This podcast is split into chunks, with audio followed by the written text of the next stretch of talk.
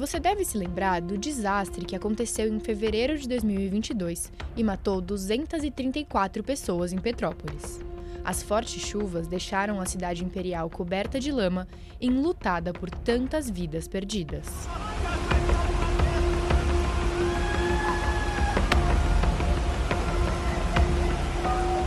Cara, isso aqui tá parecendo guerra.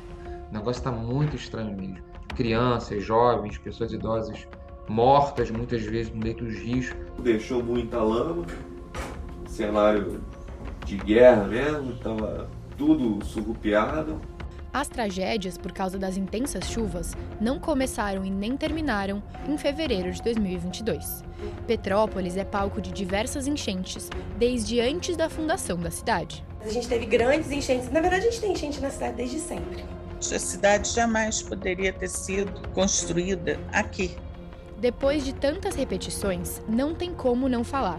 Hoje, em Petrópolis, chuva é sinônimo de morte. Gente morta dentro de carro. Foi uma cena bem forte.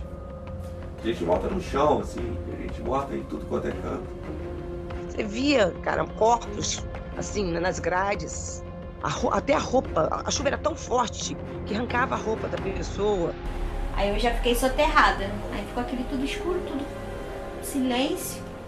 Aí eu fiquei quieta e falei, falei morri, né? Só no período entre 1988 e 2022, mais de 680 pessoas morreram por causa das chuvas em Petrópolis. Esse histórico de tragédias deixa medo e apreensão. Ontem, sem brincadeira, ontem aqui tava do jeito que a gente tava com medo de dormir.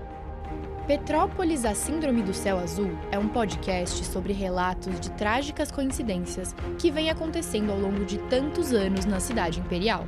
Nos cinco episódios desse podcast, eu te conto histórias de quem sobreviveu, salvou e morreu. Vila Civil de Petrópolis informa: há risco de deslizamentos nesta área. Petrópolis, a Síndrome do Céu Azul.